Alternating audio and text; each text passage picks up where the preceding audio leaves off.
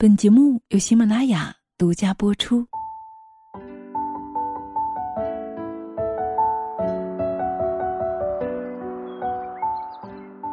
嗨，亲爱的们，大家好，欢迎来到女人课堂，我是清新。这两天有没有被我们的神舟十二号给刷屏呢？是的，神舟十二号升空是我们所有国人的骄傲。那么，在骄傲的背后，在荣誉的背后，我们有没有了解过三名宇航员他们有着怎样的生命故事呢？所以今天呢，我们通过节目一起来分享一下这三名宇航员的家世背景，到底他们有着怎样的家庭和环境呢？我们一起来聆听。节目素材来自于作者洞见牧野。他出生在一九六四年。湖北枣阳杨荡镇的一个小村庄里，家里姐弟八人，他排行老六，父母靠种田维持生计，家大口阔，日子过得很拮据，粮食往往是不够吃的。在他的记忆里，每次吃饭，餐桌上主食都是红薯面做的黑窝子、杂面饼，主食就是萝卜干、咸菜、大酱，以至于到了现在，闻到大酱味儿，他就会犯恶心。虽然家境贫寒，但是父母亲呢从不耽误他的学习，想尽一切办法供他读书。因为交不起学费，每次都是东挪西借，甚至有一次交到老师手里的学费是一只兔子。他也没有辜负父母，学习呢非常的刻苦，没有钱买课外资料，那就吃透课本内容，课本上的知识在哪页哪个位置，他都记得清清楚楚。在他十六岁那年，父亲意外的病逝，让原本就贫困的家庭雪上加霜，但是依然没有动摇他继续求学的决心。在父亲去世的第二年，他以优异的成绩考上了枣阳一中，当时的重点高中，全镇只有他和另一同学被录取。学校了解到他家的特殊情况，专门为他申请了救济金。每年假期，他也会到离家十几里外的堂兄家去搬木材、装茶叶、下地干活，一个假期挣十几元钱用来交学费。就这样，他靠自己的努力，赚到了上高中的学费，始终没有动过辍学的念头。一九八三年高中毕业时，赶上了空军招飞，他瞒着家人，抱着试试看的想法报了名。没想到各项考核和体检都全部过关，直到有一天，县武部派人到他家来了解情况，他才知道自己被选上了。到了空军长春飞行学院，经空军航空大学，他非常珍惜这次难能可贵的机会。学习刻苦，训练严格，门门成绩都很优秀，同期学员中第一个放单飞。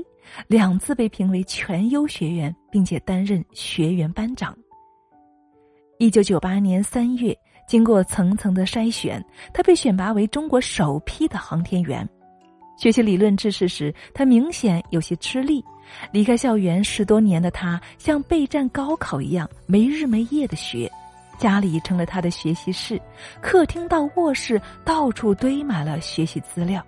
甚至连墙上都贴满了背记的纸条，妻子和女儿临时当起了他的英语辅导老师，纠正他的英语发音、听写单词。他不断的充实大脑，扩充知识。就在今年春天，五十七岁的他获得了上海交通大学航空航天学院博士研究生学位。他，是谁呢？他。就是神舟十二号载人飞船航天员聂海胜。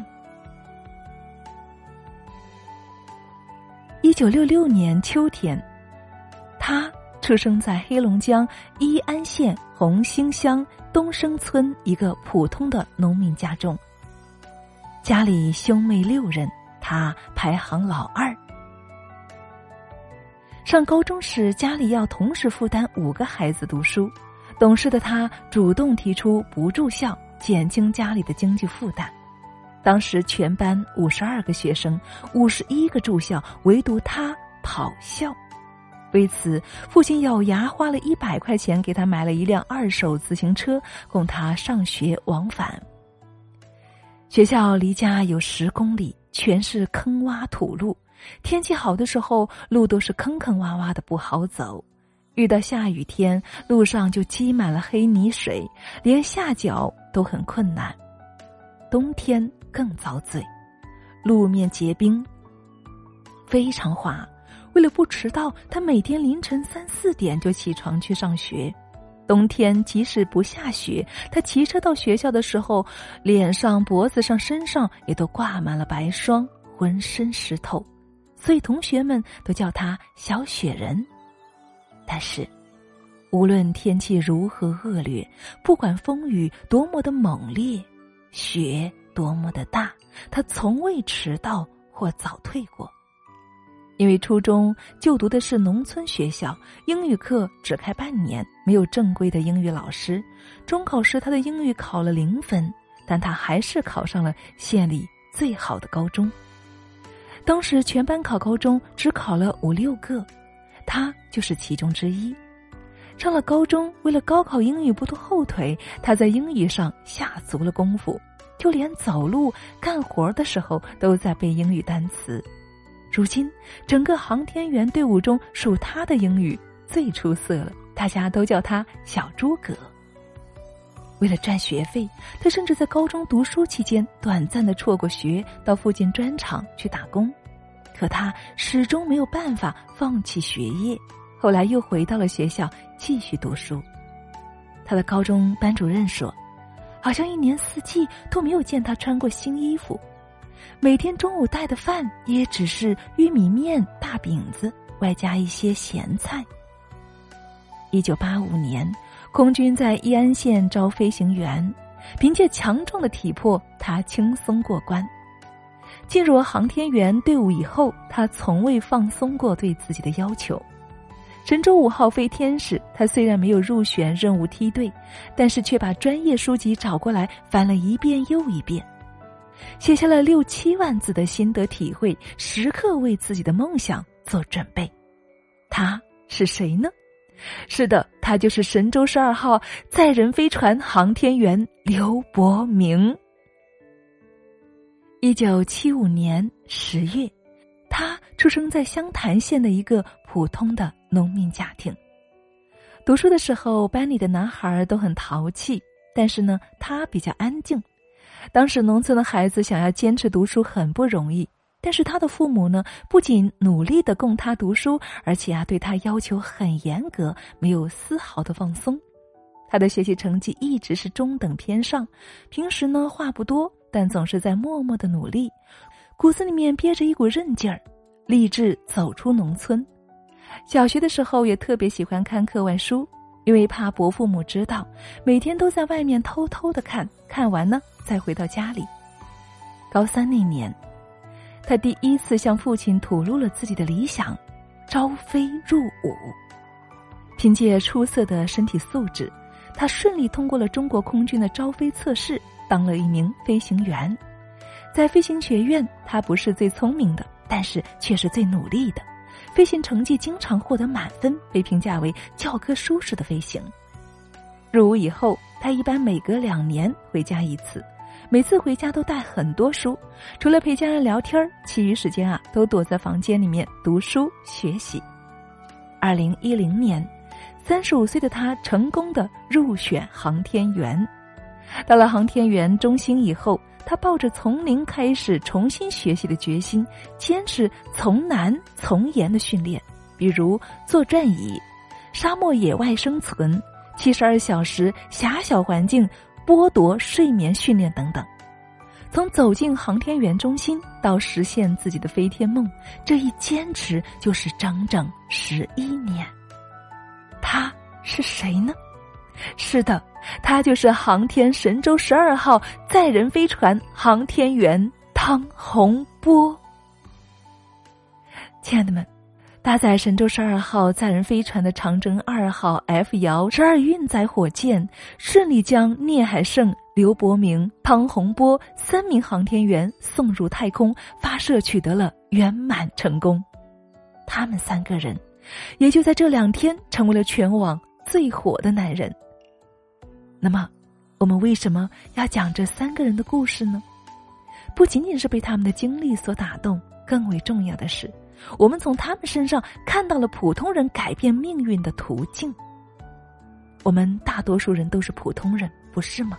我们很多人会抱怨自己的出身不好，自己的经历不好，自己的条件不好等等，但是，他们呢？他们的环境也不会好到哪儿去，不是吗？那么，为什么他们能行呢？所以，我想透由他们三个人的故事，我们也共同学习他们身上的那些改变命运的途径。所以，接下来我们为大家一起总结以下的路径，一起来共勉，好吗？首先，第一点，相信读书的力量。是的，相信读书的力量。有一张照片，我觉得很有寓意。这是杨洪波刚入伍的时候给父母寄回来的一张生活照。照片里啊，一身军装的杨洪波呢，笔直的站在松林旁，离他几米远的地方呢，矗立着一尊鲤鱼跃龙门的雕像。我之所以觉得这张照片有寓意啊，是因为它代表着出身普通的孩子最好的出路，那就是读书。读书可以最大可能的实现鲤鱼跃龙门的跨越。他们都是农村出生，可在飞上太空的那一刻，聂海胜是博士学位少将军衔，刘伯明是硕士学位少将军衔，杨洪波是硕士学位大校军衔。网友纷纷惊呼：“两位少将，一位大校，绝对高配呀！厉害了！上个天竞争都这么激烈，一个博士，两硕士。”从农村娃到具有高学历，再到成为全国人民崇拜的偶像，正是读书改变了他们的命运。他们都出身普通，没有显赫的家世，但是凭借读书实现了自己的梦想，也实现了人生的华丽的逆袭。其实，在当时那个年代，辍学的孩子还真不少。如果他们都没有顶住生活的压力，中途辍学，早早的走上了社会，开始打工，或许命运又是另外一番景象了。可是，无论条件多么的艰难，他们还是克服了一切的苦难，顺利完成了学业。有句话说得好：“你人生的高度，就是你脚下书本的厚度。”我们之所以要强调他们的出身和背景，就是想要跟大家共勉，告诉大家，亲爱的。请相信，请相信读书的力量。不管过去还是现在，它依然是大部分人改变自己和实现人生跨越的最强大的武器。请你一定坚信这一点。那么，第二点是什么呢？人生总要吃苦，才能够尝出甜味儿来。曾听说过吃苦三味：得技能、开眼界、修身心。一个人想要脱胎换骨，就要学会低头吃苦。如今我们看到他们万丈光芒，可是，在背后，他们不仅要吃读书的苦，要忍受过去艰难的环境之苦，更要忍受训练之苦。倪海胜在成为航天员的前四年左右的时间里，要完成基础理论、体质等八大类的上百个科目的艰苦训练，对于生理和心理都是极大的挑战。刘伯明的父亲。曾经见证过儿子训练的艰苦，坐在高空旋转椅上急转一百多圈之后下来，还要辨别方向，有几天要二十四小时头朝下躺在三十度角倾斜的床上。汤洪波的父亲透露过，儿子训练之后累得楼都爬不上了。汤洪波有句话说得好：“要想向上生长，先要向下扎根。”是啊，苦难。是人生的基本特征。